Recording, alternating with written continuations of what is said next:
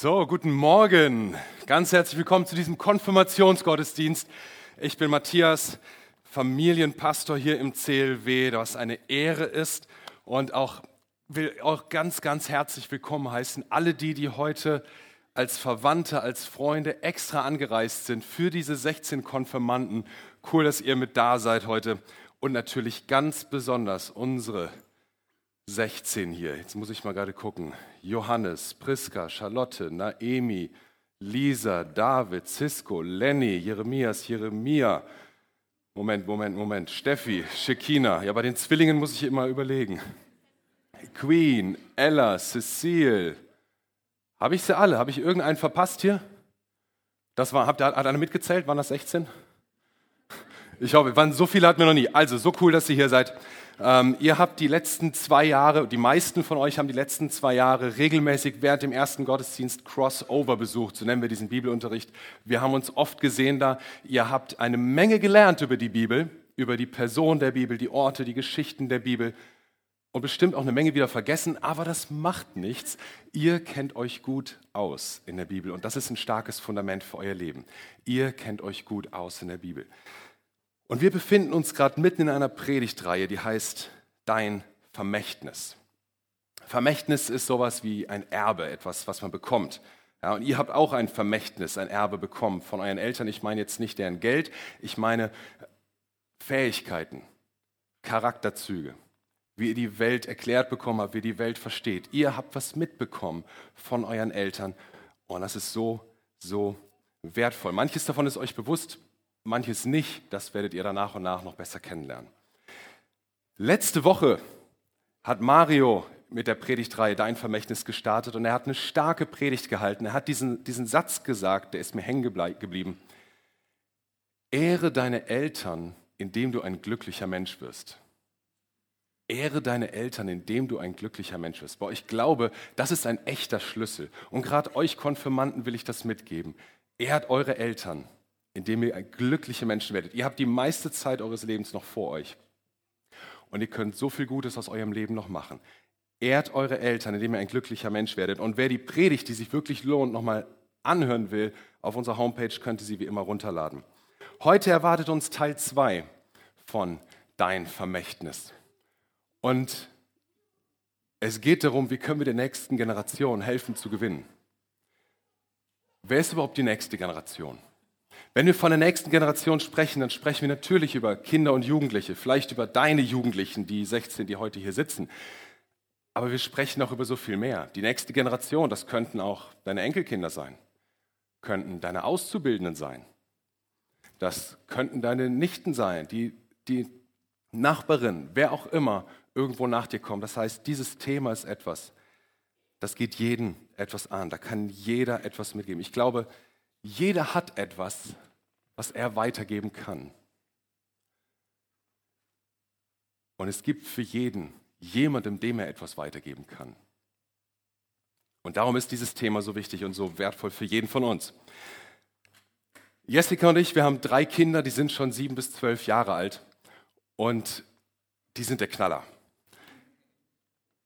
Was, was die schon alles drauf haben. Wenn ich an unsere Jüngste denke, Naemi, die tanzt Ballett, als hätte sie seit Geburt nichts anderes gemacht. Mit einer Haltung und Hingabe und Leidenschaft.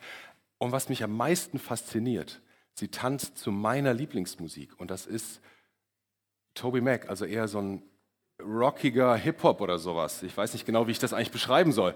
Aber dass sie das schafft, zu meiner Musik Ballett zu tanzen. Wow.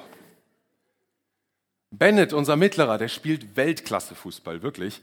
Denn ich, es kam schon vor, dass ich beim Fußballspiel dabei bin und stehe daneben und dann sagt so ein anderer Vater anerkennend über Bennett, also der Bennett ist ja schon so ein Manuel Neuer von Wachtberg. Ne?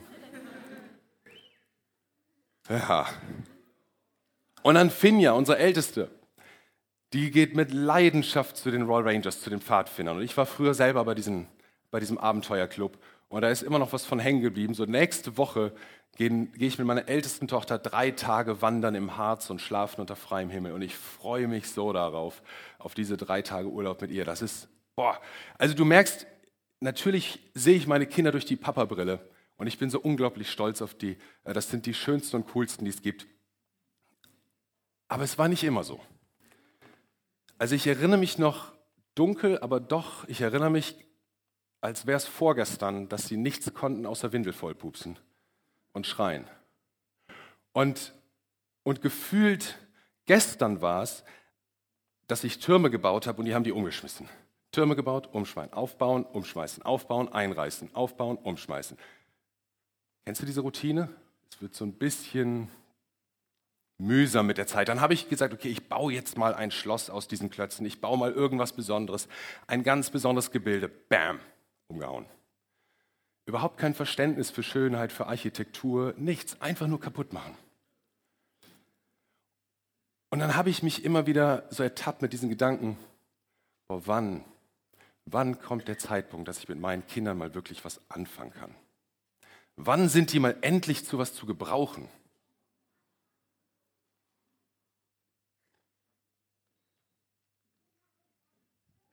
Ja, vielleicht geht's dir jetzt so, dass, vielleicht fühlst du dich jetzt voll verstanden. Vielleicht bist du auch total empört, dass ich sowas sagen kann. Ich war auch selber über mich empört, wenn ich sowas gedacht habe und äh, habe deshalb ganz bewusst entschieden, nein, ich will auch diese Momente voll bewusst leben, weil ich weiß, da steckt noch viel mehr drin in dem Knilch. Da steckt ein Potenzial drin, das lohnt sich rauszukitzeln, es lohnt sich zu warten. Aber ich bin auch deshalb so ehrlich, weil ich glaube, es geht uns allen irgendwie so. Wir alle haben doch diese Momente, wo wir auf andere runterschauen. Oder das fing schon in der Vorschule an, als Vorschulkinder im Kindergarten. Da haben wir die auf die Kleinen runtergeschaut und wussten, wir sind jetzt die Großen, die bald in die Schule gehen dürfen. Und kurze Zeit später waren wir die I-Dötzchen, so sagt man im Rheinland, so ein Wortspiel aus, aus I-Punkt und kleinem Kind. Auf einmal waren wir wieder die Kleinsten, die, die Kleinen unter uns waren irgendwie weg und da waren jetzt immer wieder so viele Große über uns. Aber schon ein Jahr später durften wir auf die neuen I-Dötzchen runtergucken und hatten einen Jahrgang weniger über uns. Und so geht es immer weiter und wir können immer mehr runtergucken auf die anderen und nehmen die anderen immer als, als noch nicht ganz ausgereift war und uns als zunehmend ausgereift und drehen uns dabei aber immer mehr um uns selber. Heute schauen wir vielleicht auf den Azubi runter. Vielleicht auch auf den kleinen Bruder.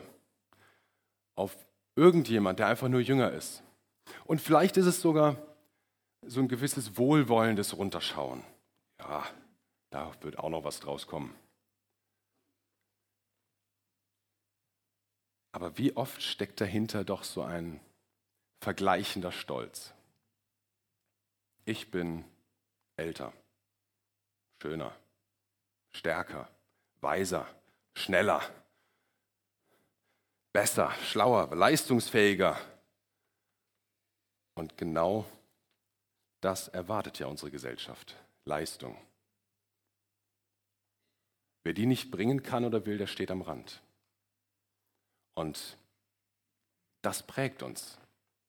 Das macht was mit unserem Selbstwert, mit unserem Denken über uns selber.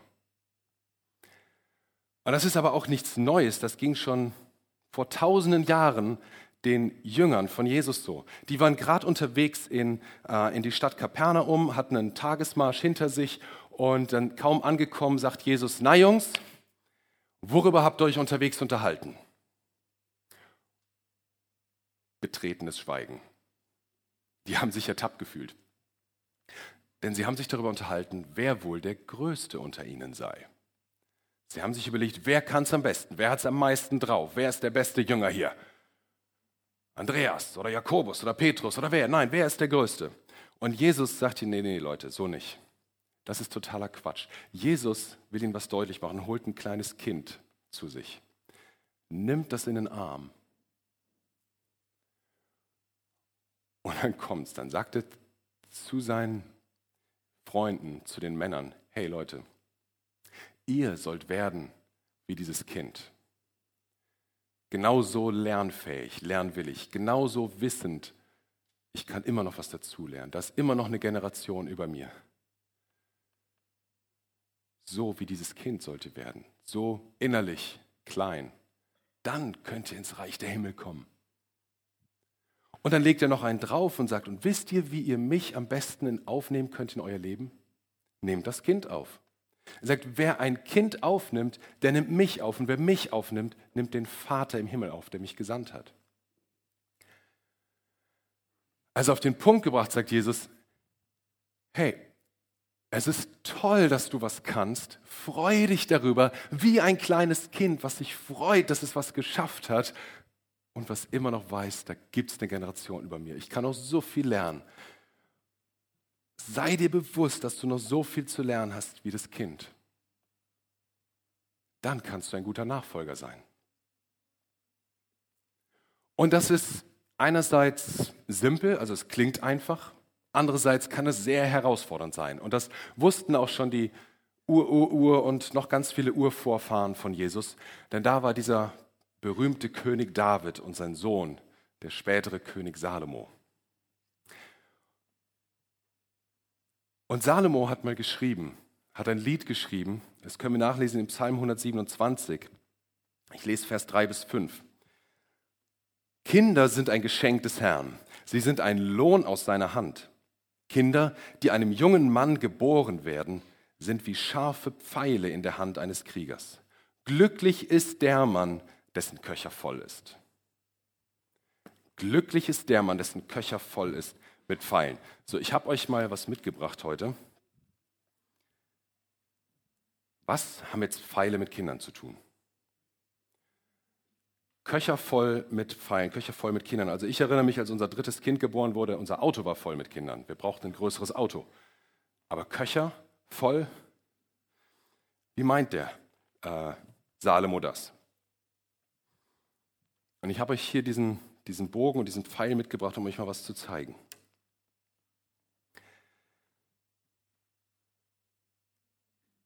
In diesem Bogen wird eine Energie aufgebaut, wenn ich hier ziehe. Eine potenzielle Energie, die ist einfach mal da, sobald ich den gespannt habe. Und in dem Moment, wo ich loslasse, schießt der Pfeil nach vorne. Diese potenzielle vorhandene Energie wird in Bewegungsenergie umgesetzt, damit der Pfeil sein Ziel treffen kann. Also wenn ich mir aussuchen könnte, ob ich lieber Bogen oder lieber Pfeil wäre, wäre ganz klar Pfeil. Das klingt nach deutlich mehr Spaß. Besser als Phantasialand. Ja, so von 0 auf, ich weiß gar nicht, wie schnell so ein Pfeil fliegt, äh, sagen wir mal 80 km/h, von 0 auf 80 in Bruchteilen von Sekunden. Boah, was für eine Beschleunigung. Und außerdem, ich wäre derjenige, der im Ziel landet. Nicht der Bogen, der Pfeil landet im Ziel. Der will ich sein, der da ankommt. Also Phantasialand ist da nichts dagegen. Aber doch ist es ja so, dass der Bogen eine entscheidende Rolle spielt. Wenn der Bogen keine potenzielle Energie aufbauen würde, wenn der Bogen keine Kraft formen würde, würde nie irgendwas passieren. Wenn der Bogen zwar Kraft aufbaut, aber nicht loslässt, passiert gar nichts. Niemand erreicht das Ziel. Und der Bogen nimmt sogar Schaden mit der Zeit. Wenn er dauerhaft so gespannt bleibt, verliert er an Kraft. Wenn der Pfeil da ist, aber der hat gar keinen Bogen, dann fällt er einfach nur kraftlos auf den Boden. Es braucht beides. Es braucht den Bogen, der bereit ist, Energie aufzubauen und an einem bestimmten Moment loszulassen und den Pfeil davon sausen zu lassen. Der Pfeil kommt nicht einfach so zum Ziel, sondern er braucht den Bogen. Und der Bogen braucht den Pfeil. So, wie kommt Salomo auf dieses Bild? Ähm, was hat das Ganze damit zu tun? Ich will euch das erklären. Salomo hatte ein Erlebnis und ich glaube, das erklärt das ein bisschen, was der Salomo hier mit diesem Bild meint. Eines Tages kam, äh, hat sein Vater David ihn rufen lassen. Da war David König, Salomo noch nicht. Und äh, David ruft ihn, das könnt ihr in 1. Chronik 22 nachlesen, ab Vers 7. Mein Sohn, sagt David dazu Salomo, ich wollte selbst ein Haus zu Ehren des Namens des Herrn meines Gottes errichten. Er meint einfach, ich wollte einen Tempel bauen. Wo bin ich? Aber der Herr sprach zu mir, du hast in den großen Schlachten, in denen du gekämpft hast, viel Leben vernichtet. Du hast so viel Blut vor mir vergossen Du sollst es nicht sein, der das Haus zu Ehren meines Namens baut. Also, Gott sagt dann noch weiter, dein Sohn wird es sein. David hatte also ein Ziel. David hatte ein Ziel vor Augen. Er wollte den Tempel bauen. Er wollte ein Haus zu Ehren des Namens seines Gottes bauen. Und Gott sagt, ja, der Plan ist gut, aber nicht mit dir, David. Falscher Zeitplan, falsche Person, nicht du, sondern dein Sohn soll das machen. Und was tut David? Rebelliert er? Klammert er? Klagt er an? Schmollt er vielleicht? Nein, David, David tut alles, damit sein Sohn, und jetzt sind wir hier, dieses Ziel erreichen kann. David baut eine Energie auf, ein Potenzial auf, er baut eine Kraft auf. David fängt an, jede Menge Handwerker zu organisieren. Maurer, Zimmerleute, Architekten, Metallarbeiter, alles, was es noch so braucht. David legt ganz viel Baumaterial zurück. David schafft Finanzen an, damit der Bau gesichert ist, damit äh, dekoriert werden kann, damit alle Arbeiter bezahlt werden können.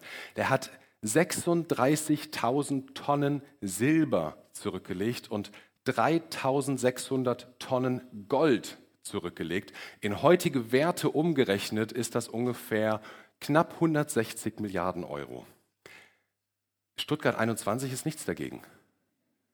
8 Milliarden, lass es sich nochmal verdoppeln auf 16, sagen wir 20 Milliarden, sind wir großzügig für Stuttgart 21.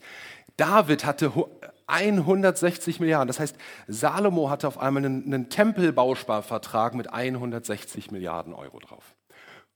Damit lässt sich doch was anfangen, oder? Das ist sein Potenzial. Und David war bereit, seinen Sohn Salomo nach vorne schießen zu lassen und hat alles vorbereitet, hat dieses Potenzial aufgebaut, damit sein Sohn dieses Ziel, den Tempelbau, erreichen kann. Das muss auch ein bisschen herausfordernd gewesen sein, wenn man der Bogen ist. Man hat das alles vorbereitet, die Kraft, man hat anvisiert, man hat das Ziel vor Augen, wirklich vor Augen. Man darf es selber nicht erreichen. Wie konnte David das tun? Wie konnte ihm das gelingen? Ich glaube, David er definierte sich nicht über das, was er erreicht hatte. David definierte sich nicht über das, was über das Erreichen von einem Ziel, nicht über seine Leistung, sondern er hatte sein, ein, eine Hunger nach Gott, eine Sehnsucht nach Gott. Das sehen wir immer wieder in den, in den Psalmen, in seinen Liedern. Er singt nicht, Herr, lass mich meine Ziele erreichen, sondern er singt, Gott, ich brauche dich, ich habe Sehnsucht, ich habe Hunger nach dir. Da lag seine Identität.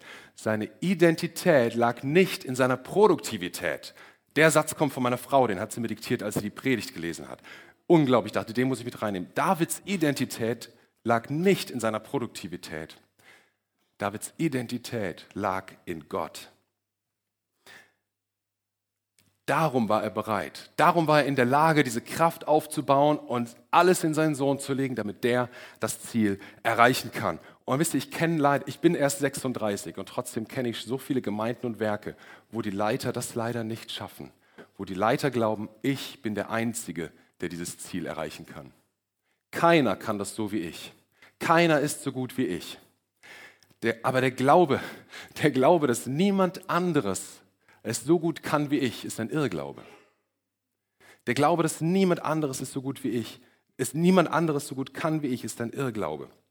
Und die Leute, die daran festhalten, die schaden am Ende sich selber und dem Werk. Wisst ihr, ich habe ich hab schon vor langem darum für mich beschlossen, ich will nicht an meinem Dienst hier als Pastor hängen. Wir haben eine tolle Gemeinde. Ich bin ich glaube, ich habe einen gesunden Stolz auf diese Gemeinde. Wir haben einen tollen, visionären Pastor. Wir haben, eine, wir haben so viele tolle Menschen, so viele tolle Arbeitskreise. Wahnsinn. Aber ich will jeden Tag bereit sein, einfach zu gehen, wenn Gott das will, weil meine Identität hängt nicht an dieser Gemeinde.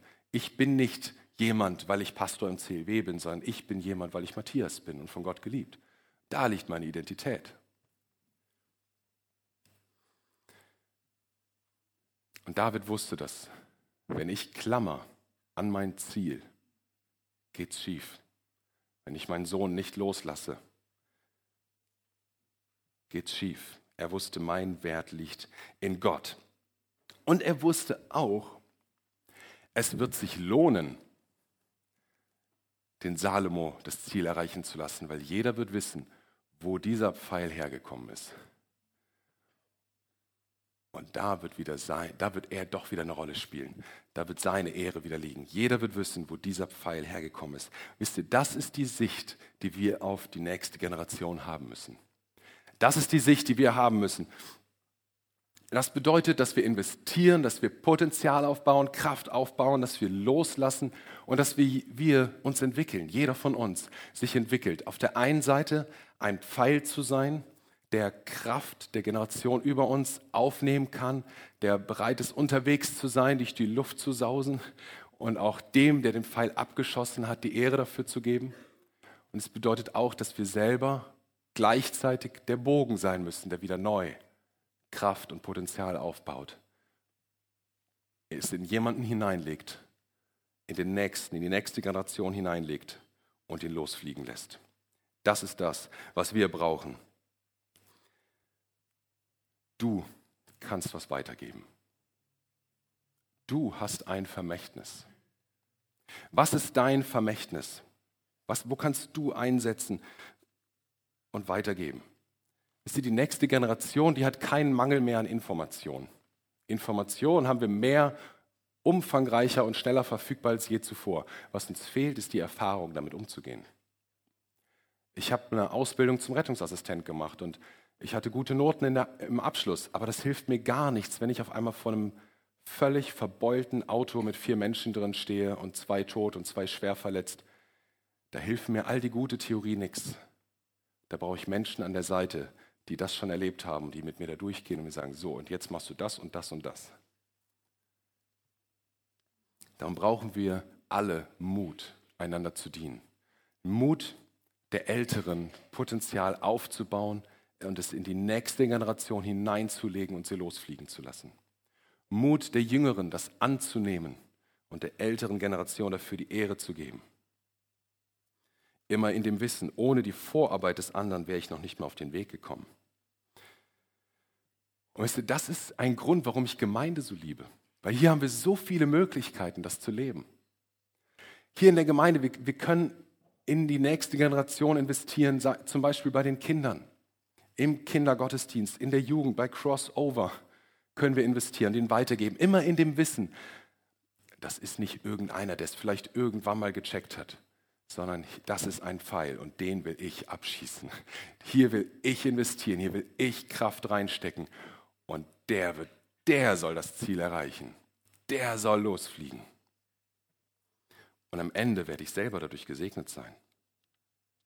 Vielleicht, sind es, äh, vielleicht ist es deine Kleingruppe, wo du Gastfreundschaft lebst, wo du in andere Menschen einfach Freundlichkeit investierst, dein, dein Input investierst und gute Zeit lebst. Vielleicht ist es dein Arbeitskreis, wo du Leiter bist und wo du nicht nur dafür sorgst, dass halt dein Arbeitskreis funktioniert am Sonntag oder am Donnerstag oder wann immer, sondern wo du gleichzeitig guckst, okay, wer ist der Nächste? Wer ist die nächste Generation, die im nächsten Schritt selber wieder bogen wird? In wen kann ich investieren, damit es weitergeht hier? Vielleicht willst du Wegbegleiter sein, jüngere Christen. Ihr trefft euch auf einen, für jüngere Christen und ihr trefft euch auf einen, auf einen guten Kaffee und du erzählst aus deinem Leben. Vielleicht ist es ein ganz anderer Bereich, der nichts mit Gemeinde zu tun hat. Vielleicht möchtest du in deinem Betrieb, in deiner Firma äh, für deine äh, Azubis da sein oder überhaupt Azubis einstellen. Vielleicht willst du dir ganz bewusst Zeit nehmen, für deine Kinder da zu sein und in sie als deine Pfeile zu investieren. Egal wie alt du bist, egal ob Mann oder Frau, ob Single, verheiratet, verwitwet, welche ist deine nächste Generation? Welche ist deine nächste Generation? Bist du irgendwo jemandem was voraus, wo du was weitergeben kannst? Ganz sicher, aber wer ist es? Wer ist das für dich? Wer ist deine nächste Generation? Heute schauen wir hier auf eine nächste Generation von Teenagern. 16 Konfirmanden. Und dass wir euch heute segnen, ist auch so ein Stück loslassen. Auch für eure Eltern ist das ein kleines Stück mehr loslassen. Ein, ein Schritt weiter auf dem Weg des Loslassens. Euch ist das vielleicht gar nicht so bewusst, aber ich glaube, eure Eltern fühlen das. Wie wäre es, wenn ihr eure Eltern mal nochmal ehrt und sagt, hey, danke für das Potenzial, was du in mich hineinlegst. Danke für die Fähigkeiten. Danke für das, was ich von dir lernen darf. Wir als Gemeinde, wie wäre es, wenn wir die Eltern ehren für das, was sie reinlegen in diese 16 Jugendlichen? Wenn wir die Jugendlichen ehren und sagen, boah, das ist unsere nächste Generation, hier kann ich investieren, sei es, dass ich Mitarbeiter werde, sei es, dass ich Freund werde, dass ich Kleingruppenleiter werde, dass ich ein Lächeln schenke, dass ich sie ermutige für ihr Praktikum, was sie jetzt in der Gemeinde anfangen, in irgendeinem Dienstbereich, wo kann ich diese nächste Generation ehren und in sie investieren? Wisst ihr, für uns alle, für alle gibt es so eine Generation, in die wir investieren können. Jeder hat eine nächste Generation. Und nicht immer lässt unsere Lebenssituation all das zu, was wir gern geben würden. Aber ich bin überzeugt, ich bin überzeugt, wenn wir alle die Entscheidung treffen, ich will der nächsten Generation dienen, ich will der nächsten Generation helfen zu gewinnen, dann wird, das, wird sich etwas Entscheidendes verändern. Es wird eine Kultur der Wertschätzung noch mehr wachsen. Es wird ein Miteinander unter Generationen noch mehr stärken. Und es wird am Ende Segen bringen. Und zwar nicht nur für die nächste Generation, sondern für jeden. Jeder wird wissen, wo der Pfeil hergekommen ist. Jeder wird am Ende gesegnet sein. Und deshalb möchte ich euch jetzt fragen und herausfordern, wer von euch möchte das? Wer möchte der nächsten Generation helfen zu gewinnen? Ich würde nämlich gerne für euch beten jetzt zum Abschluss und euch, und euch segnen. Und ähm, ja, möchte vielleicht, wollt ihr einfach mal die Hand strecken oder winken und sagen, jawohl, bete für mich, ich will der nächsten Generation helfen zu gewinnen. Ich will überlegen und ich will mir bewusst werden, was ist eigentlich meine nächste Generation? Sind das meine Kinder, Kollegen, für die ich verantwortlich bin, irgendwelche Menschen in der Gemeinde. Um wen geht es hier? Jesus, ich bete, dass du diese Menschen segnest, die diese Entscheidung treffen. Ich will der nächsten Generation helfen zu gewinnen. Ich glaube, das ist so ein göttlicher Auftrag. Lass uns, Herr, nicht an unserem eigenen Stolz kleben, sondern lass uns das so leben, wie David das vorgelebt hat. Der alles hineingelegt hat, was er konnte und immer noch bereit war loszulassen und nicht zu klammern, nicht zu schmollen, nicht dran zu hängen. Der seinen Stolz ablegen konnte und der geglaubt hat, jawohl, der Nächste kann es genauso gut oder sogar noch besser als ich. Herr, lass uns dieses Herz bewahren, wie so ein kleines Kind. Und hilf uns dabei, der nächsten Generation helfen zu gewinnen.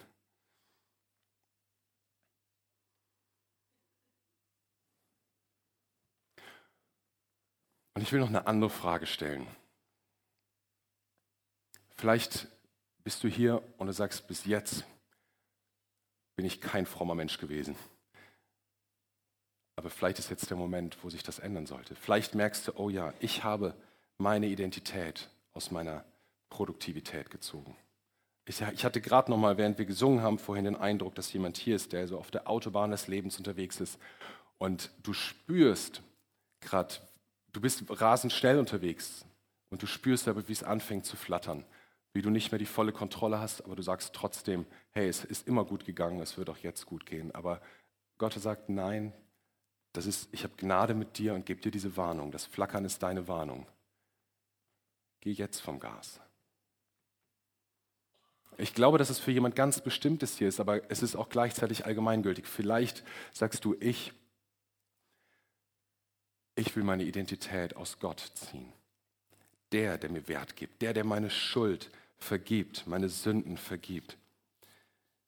Ich muss keine Angst mehr davor haben, die Leistung nicht zu bringen. Ich muss keine Angst mehr davor haben, nicht zu genügen.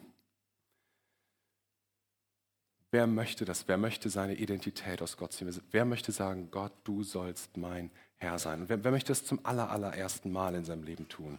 Sind da Menschen, die sagen, ich möchte heute zum ersten Mal in meinem Leben Gott zum Herrn über mein Leben machen und meinen Wert aus ihm bekommen, meine Schuld vergeben ist. Heb doch mal deine Hand, weil ich will auch für dich beten. Wenn da jemand ist, auf den das zutrifft, heb doch mal deine Hand. Gott ist der, der dir den Wert geben möchte, der dir helfen möchte, deine Identität nicht aus deiner Leistung zu ziehen, denn das ist zum Scheitern verurteilt. Wink mir doch mal, weil dann möchte ich gerne für dich segnen, für dich beten.